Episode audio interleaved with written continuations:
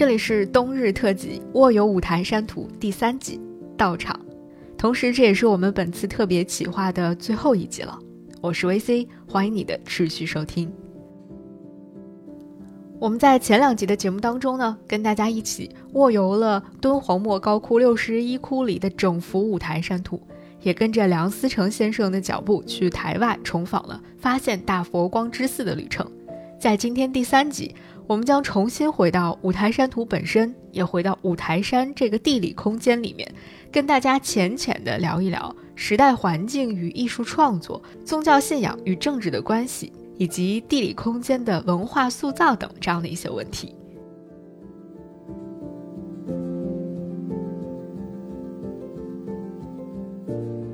其实，在整个敦煌莫高窟，或者说整个敦煌石窟群当中，会有五台山的洞窟。不仅仅只有六十一窟这一个洞窟而已，在莫高窟里面就有包括六十一窟在内的七个洞窟里会有五台山图，分别是中唐时期的一五九窟、二二二窟、二三七窟和三六一窟，晚唐的第九窟和一四四窟，还有五代的六十一窟。在榆林窟里面有第十九窟、三十二窟和第三窟里面也同样出现有五台山图。后来人们在更为偏远的五个庙石窟里面，第一窟也同样发现了西夏时期的一幅五台山图。此外，在藏经洞里面还有一幅非常著名的绢画，名字就叫做《文殊菩萨画线与五台山图》。这幅绢画呢，现在收藏于法国的集美博物馆。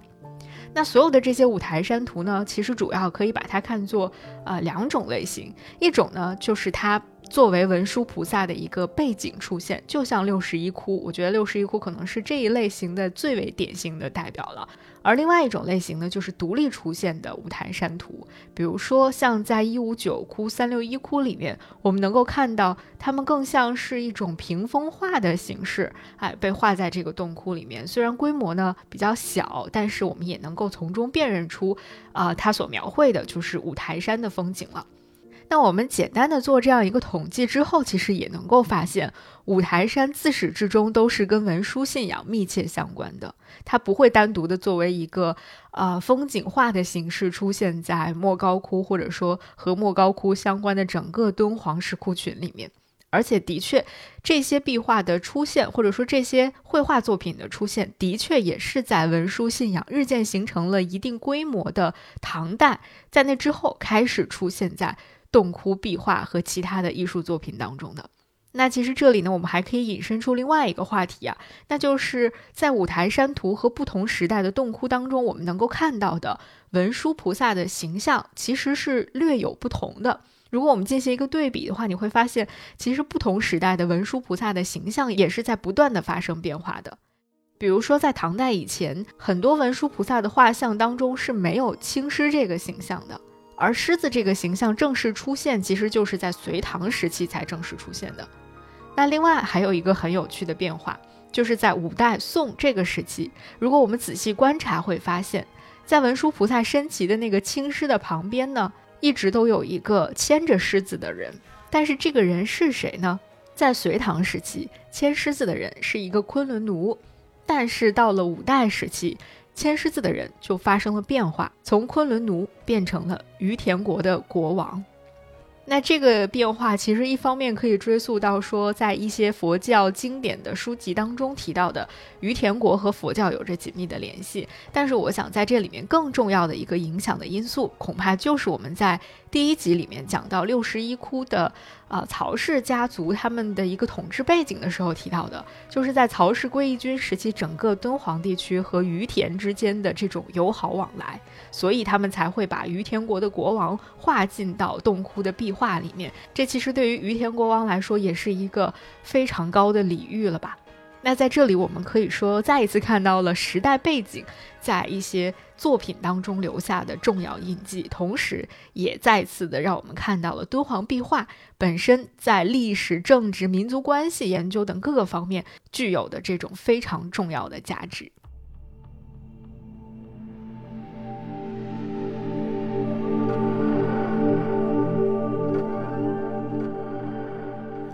那刚才我们说到，无论是五台山图的出现，还是整个文书信仰在全国的这种广泛的影响，其实都是在唐朝前后的时候发生的嘛。那究竟这些神奇的宗教叙事，或者说我们把它看作是一种神话叙事，是怎么建立起来的呢？其实这里面有一个非常有意思的互动，就是在宗教信仰和政治信仰之间的一种互动，或者说宗教和政权之间的一种互动。当一个宗教与政权相遇，或者说当一个政权决定更好的去拥抱一个宗教的时候，会发生什么样的故事？因为本来呢，啊，我们也并不是佛教徒，我们的节目也不是一个宣扬佛教信仰的节目嘛，所以我们可以换一个角度去重新来看待这样的一个发展历程，或者说看待这样的一个故事。我们跳出那种宗教故事和传说，换一个角度来看，其实整个五台山的形象的塑造，包括佛教文殊信仰，借助各方力量，在整个历史进程当中不断发展变化的这个过程。至少在我看起来，我觉得它完全就是一个绝佳的传播学的研究案例。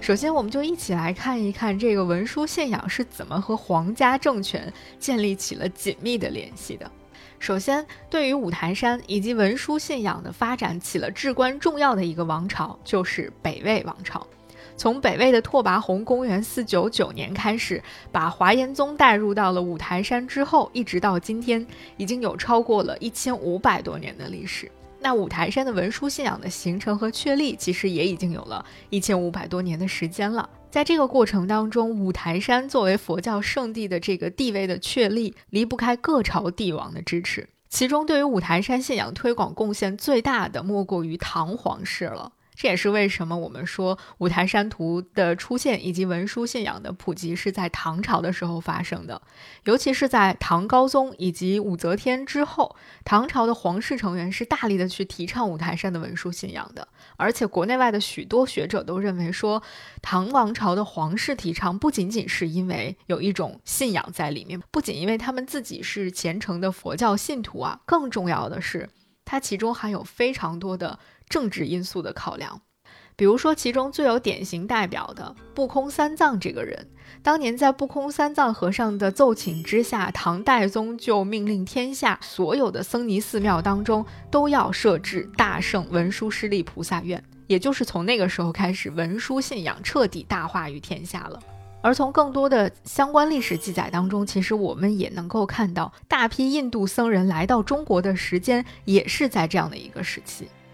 所以，唐朝的政权对于五台山文殊信仰的这种提倡，不仅仅让它能够在全中国得到了普及，也把五台山作为佛教圣地这样的一个信息带到了周边的所有信仰佛教的国家，并且让五台山不仅成为了中国的佛教圣地，中国佛教徒们朝圣的一个中心，甚至在整个东亚文化圈或者是国际的佛教文化圈当中，都产生了非常重要的影响。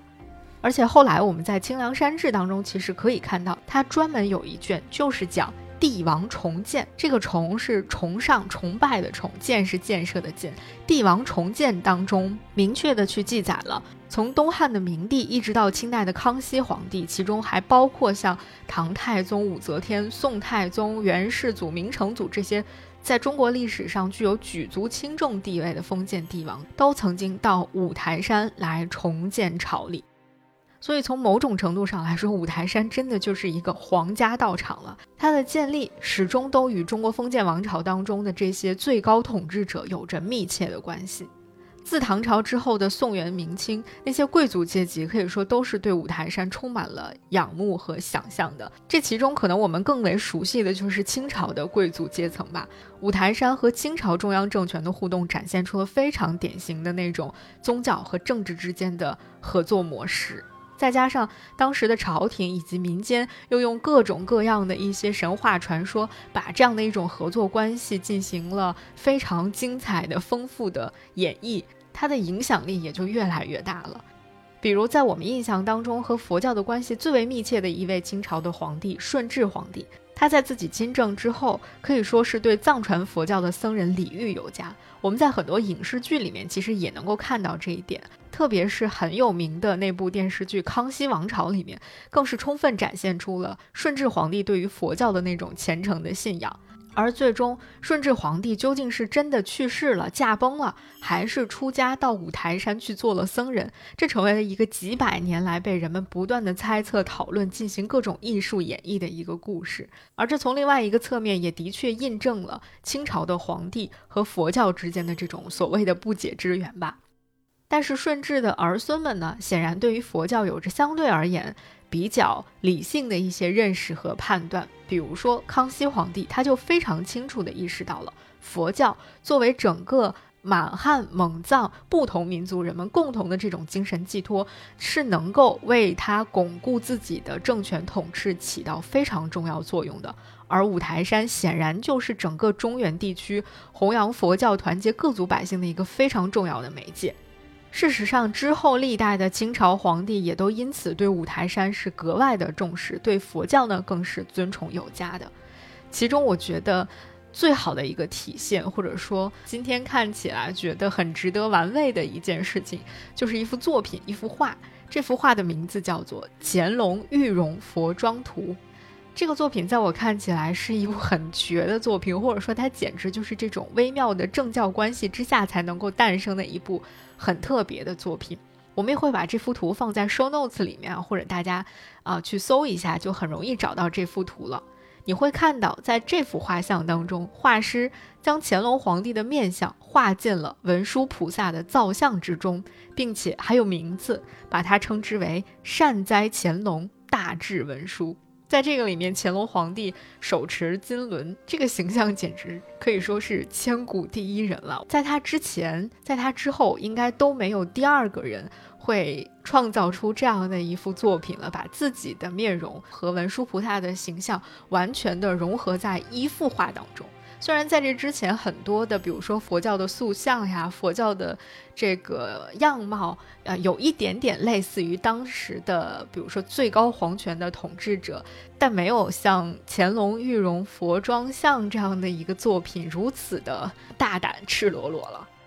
当然，这种政教之间的互动关系啊，对于双方来说，其实是一种双赢的。因为佛教可以通过这种方式获得最广泛的传播，而统治者呢，也正好能够借助于宗教去巩固自己的政权统治。古往今来，概莫如是。而五台山以及与之密切相关的文殊信仰，恰好就成为了这样的一种政教互动关系的集中体现和一个典型的代表，甚至也可以说它是一个最大的受益者之一吧。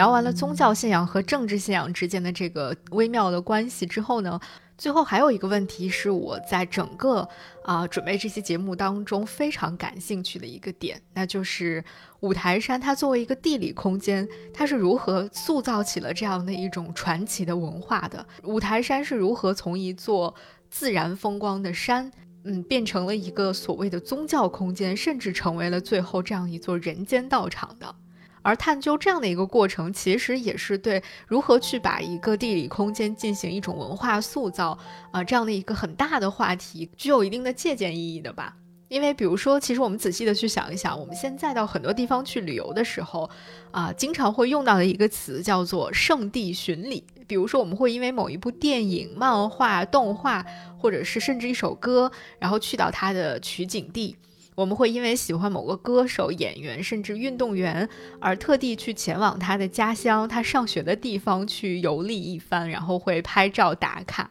那些地方其实就是我们作为啊喜欢他的人、作为粉丝，或者说作为他的欣赏他的人，我们心中的一个所谓的圣地了。而圣地的这个说法，其实如果要追根溯源的话，可能就是跟。那种宗教信仰是密切相关的吧，或者说我们是从宗教信仰的那个话语体系当中去借鉴了“圣地”这个词。比如说像呃伊斯兰教、基督教他们的圣地之一就是圣城麦加，那佛教的圣地之一可能是在印度的蓝皮尼。那后来其实，在很多这个信奉佛教的国家，他们也都有属于自己心中的圣地。那对于在佛教当中去信仰文殊菩萨的那一类信徒来说呢，他们心中的圣地之一，无疑就是我们今天要关注的这个主角五台山了。如果仔细去想一想，这真的是一个很有意思的话题啊。同样是一座城市、一个地方，或者是甚至一个国家，当它被赋予了某一个完整的世界观之后，原本普普通通的一个地理空间，它所具有的意义，或者说它对于一部分人而言所具有的意义就完全不同了。更奇妙的是，当一旦这个世界观被人们接受了之后，每一个来到这里的人，其实又都会用自己的方式去不断的丰富和完善这个世界观。然后，这个实体存在的地理空间和人们精神层面存在的那个世界观，也就会因为每一个人所做出的这种不断的努力而变得更加的完整和丰盈。整个的世界观和这个地理空间就在这样的不断的互动当中变得日益的完善，变得日益的有趣起来。如果更形象一点类比的话，也许我们可以去想一想，比如说像迪士尼、环球影城、吉卜力这样的主题乐园，或者说像。啊，漫威宇宙像《指环王》《权力的游戏》，甚至像中国的这个古典名著，像《红楼梦》等等，他们所营造出来的那种完整的世界观，真的是一个非常奇妙的现象。所以，我觉得如果我们仔细的去稍微探究一下五台山是如何去完成这样的一次文化塑造的，这个过程应该会挺有意思的，而且会对我们去观察或者说理解这一类的问题都会有所帮助。所以带着这个强烈的好奇，我就去查阅了很多的资料，然后也读了一些专家学者们所撰写的论文。他们对这个问题的确有非常深入的研究啦。那在今天的节目里，就简单的去回顾一下这个奇妙的过程吧。其实，在佛教的世界观当中呢，最初的佛教它原本只有一个神圣的中心，啊，除了这个神圣中心之外，其他地方都属于边境之地，或者说属于边地。但后来，随着佛教不断的传入中国，从东汉开始，中西方的很多僧侣啊，他们就开始意识到了这个问题，他们也开始有意识的去改写在整个佛教世界观里面的一些地域边界了。甚至有一些从西域来的僧侣，在翻译佛经的过程当中，他们其实也会有意无意的把中国的一些地理信息添加到佛经当中。其实动机也很容易理解了，就是他们希望。为了达到让佛教能够广泛传播、为更多人接受这样的一个目的，那最好的一个方式就是把这些佛教经典、佛教传说和当地的百姓之间的心理距离不断的拉近。那如果当他们发现，哦，原来佛教当中所说到的一些神圣的地方就在我们身边，就在我们国内，就在我们距离不远的地方的话，那大家接受起来就更容易了。那与此同时呢，随着佛教开始在印度之外的传播范围逐渐的扩展，整个佛教界对于所谓圣地的定义也开始有了新的变化。他们开始改变了早期一些传统的观点，比如说，他们早期其实有一个说法叫做“佛不生边地”。也就是说，这些佛或者是菩萨是不能够出现在边远的地方的，只能出现在至高无上的中心。但后来随着佛教的不断的拓展，他们就改变了这种说法了。特别是比如说文殊师利菩萨，就是我们说的文殊菩萨，在传统的佛经当中呢，他是说文殊菩萨就住在婆娑世界里面。但是后来中土的一些僧侣就修改了这个说法。变成了文殊是诸佛之原师，随缘利剑，因变不同。也就是说，文殊菩萨身为释迦牟尼佛的老师，他是可以在世界上任何地方来现身说法的。也正是因为这样的一种改变，才让大乘佛教的菩萨信仰能够在中国落地生根，并且在广大的百姓当中产生了广泛的影响。因为大家会接受说，如果我足够虔诚的话，我是有可能见到文殊真身的。这也是为什么我们会看到在五台山图里面有很多人希望能够见到一些所谓。文殊菩萨留下的圣迹嘛，那就是因为在他们的这个僧侣传法的过程当中提到说，文殊菩萨会有可能出现在世界上的任何一个角落，所以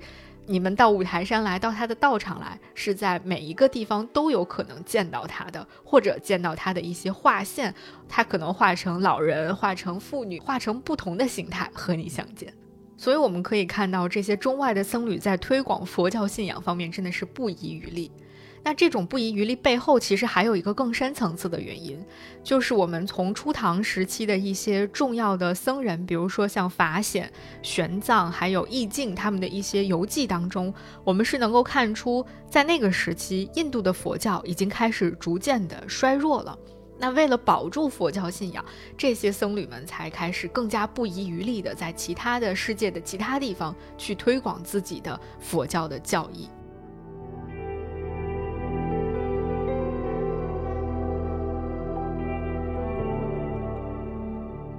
那接下来的问题就是，为什么是五台山呢？他们为什么选中了五台山来构建这样的一个完整的世界观呢？其实这个就和佛教僧侣们最早去传播自己的佛法的时候使用的一套叙事策略是有关的。他们在组织自己的这个神圣叙事的时候呢，逐渐的摸索出了一套非常行之有效的方式，或者说一种叙事模式。后来的研究者把他们称为叫做“雪山圣地模式”。那所谓的雪山圣地，其实就是在他们的那个叙事当中，或者说在他们的佛教经典当中，最为神圣的、需要大家去朝圣的地方，通常都是雪山。那所谓的雪山，最早原教旨主义的雪山，指的就是印度神话当中的喜马拉雅山。其实今天这种雪山圣地模式是依然存在的。比如说，今天依然有非常多的佛教徒会要到雪山去进行转山，或者说朝圣这样的一些行为，其实就是这种雪山圣地模式的一种延续。那当这些僧侣们想要在印度之外的地区，比如在中国去建立一个圣地的时候，去建立一座神圣雪山的时候，他们会选择哪里呢？其实他们最早选择的地方不是五台山，而是葱岭，也就是今天的帕米尔高原。那后来呢？当他们要在中国内陆去选择这样的一座神山的时候，就选择了在中国东部海拔最高、气温最低的五台山。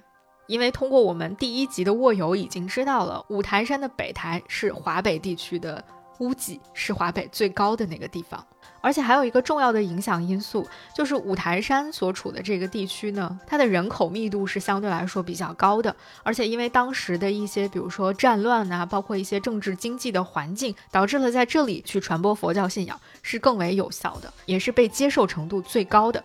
那当他们选中了五台山之后，接下来的这个过程。就非常有趣了。我读到了李志军老师写的一篇论文，他讲的就是中西僧侣是如何去建构中土清凉圣地的。他进行了一个方法论的研究，就是以初唐时期五台山文殊道场形成的空间分析为例的。这篇论文真的非常的精彩，而且他说的已经非常清晰了。当然，在这里我们只能简单的去啊跟大家分享一下他的论文当中最核心的一些内容了。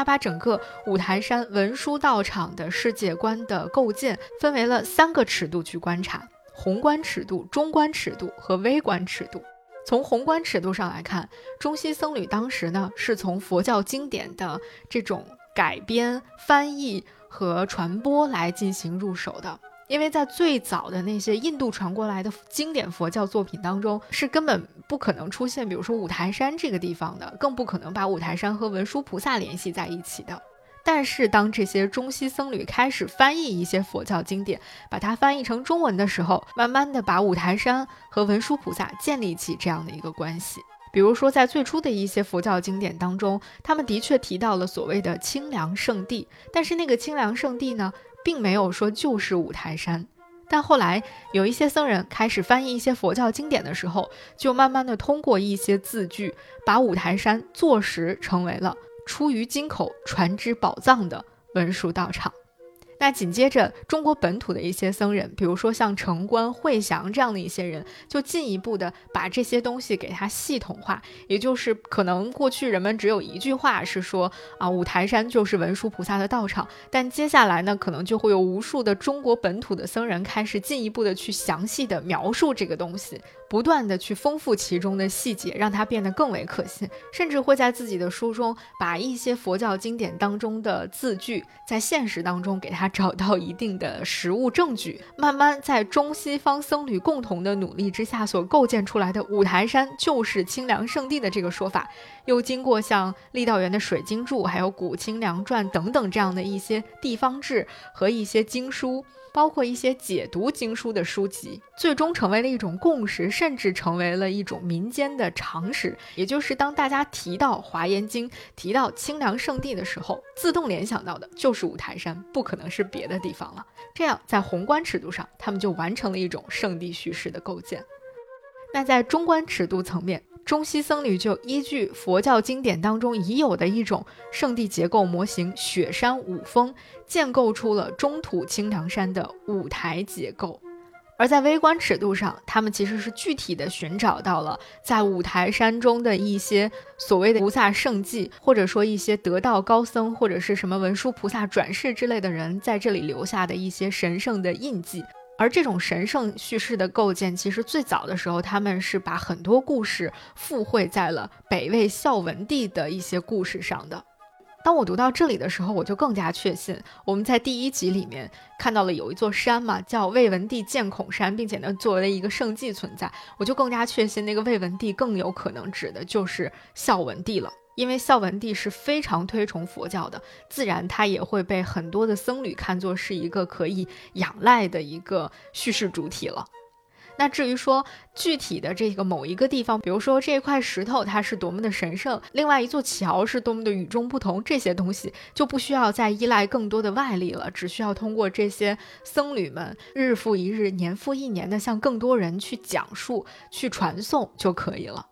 而在这个过程当中，非常值得注意的一点就是，刚才我们也提到了，中西僧侣一旦把这个圣地叙事建立起来了，就会引起皇家甚至是最高统治者的注意，进而这些最高统治者就会慢慢的参与进来，甚至成为了推动这种叙事向更多人去扩散的主角。那在唐朝，其实就是实现了这样的一种良好的互动。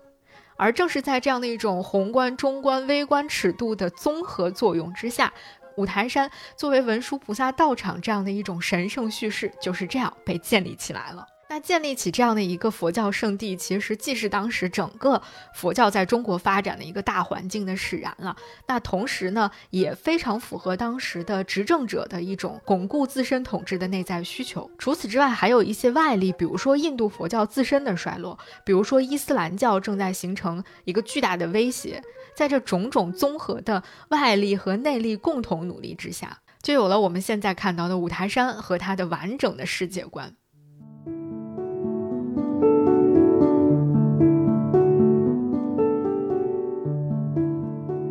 而放在更长的历史阶段，或者说更大的观察范围内，我们去看待五台山的这种神圣叙事的建立，会发现，把五台山建构成为一个清凉圣地，只是中国本土佛教所谓圣地叙事建设的一个开始。在五台山的基础之上，慢慢的，中国佛教各个宗派都开始建立起自己的圣地。但是这些菩萨的道场，其实除了文殊菩萨的道场之外，还有观音菩萨的道场、普贤菩萨的道场等等，在中国的不。同的地方都开始落地生根。不仅如此，这样的一种建构的方法还引发了更大的连锁反应。在我们的近邻日本、朝鲜半岛上，也陆续的出现了这样的一些佛教圣地。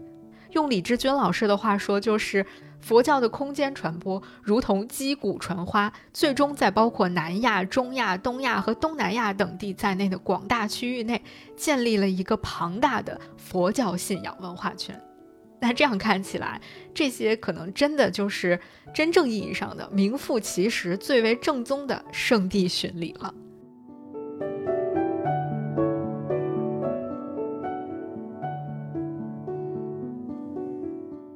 好了，到这里呢，我们本次冬日特别企划《卧游五台山图》就要全部结束了。非常非常感谢大家的收听啊！其实这个系列节目从我萌生想法到翻阅各种各样的资料，到中间几次怀疑这个题到底能不能做，再到最后我在这样的一个特殊状况下的北京，抱定着我一定要在变阳性之前把节目做出来，我还不能现在就阳这样的一些信念，然后每天艰难的把自己想要表达的内容啊进行一些梳理，然后做一些录音。嗯，我觉得整个这个过程对于我来说，啊，是一个有一点痛苦，但是更多非常快乐的过程吧。因为在这个过程当中的每一天，其实我都是在不断的翻阅各种各样的资料，然后不断的被这种世事沧桑的变化和历史当中的一些机缘巧合，就是感动到热烈鼓掌的这样的一些日子。然后在这个过程当中，我也越发觉得说，其实我们的节目好像也在建构一个属于自己的宇宙，或者说建造一个属于自己的世界观。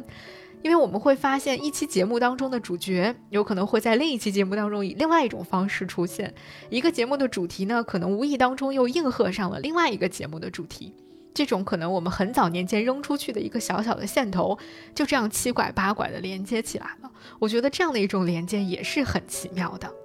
那也因此，我突然想起了在很多年前的某一个下雨天。我当时在日本的东京国立博物馆里面看佛像，当时人特别特别的少，非常安静的那个展厅里面，当时的我所知道的东西和我的知识储备其实是很少很少的，因此我当时看到像法隆寺这些名字的时候，我都没有什么太大的反应。那个时候，那个无知的我肯定不知道。那一次无意当中看到的很多展览，看到的很多展品，留在我记忆当中的一些碎片，会在日后成为了重要的线索，引导着我去一些地方看一些书。更不会想到，在今年或者说这三年很特殊的一段时间当中，我一次又一次的被困在斗室之中，却不断的在为七八十年前甚至更久远的故事痛哭流涕。所以回到这期特别节目的策划过程当中，我觉得五台山不仅仅是无数的佛教信徒去构建一个属于自己的道场，或者是寻找道的一个地方，它也是像梁思成、林徽因以及他们之前之后的那些学者们去追求自己的学术理想、民族理想的一个道场。它也是今天无数徒步者用自己的身体和脚步去丈量内心天地的一个道场，更是把千百年来人类的历史文明的变迁呈现在世间的一个道场。而我们的这次用声音完成的冬日卧游也好，或者说我在准备制作，一直到让这三集节目顺利上线的这个过程，其实也是一次寻道的过程。我不知道，嗯，听到这里的你。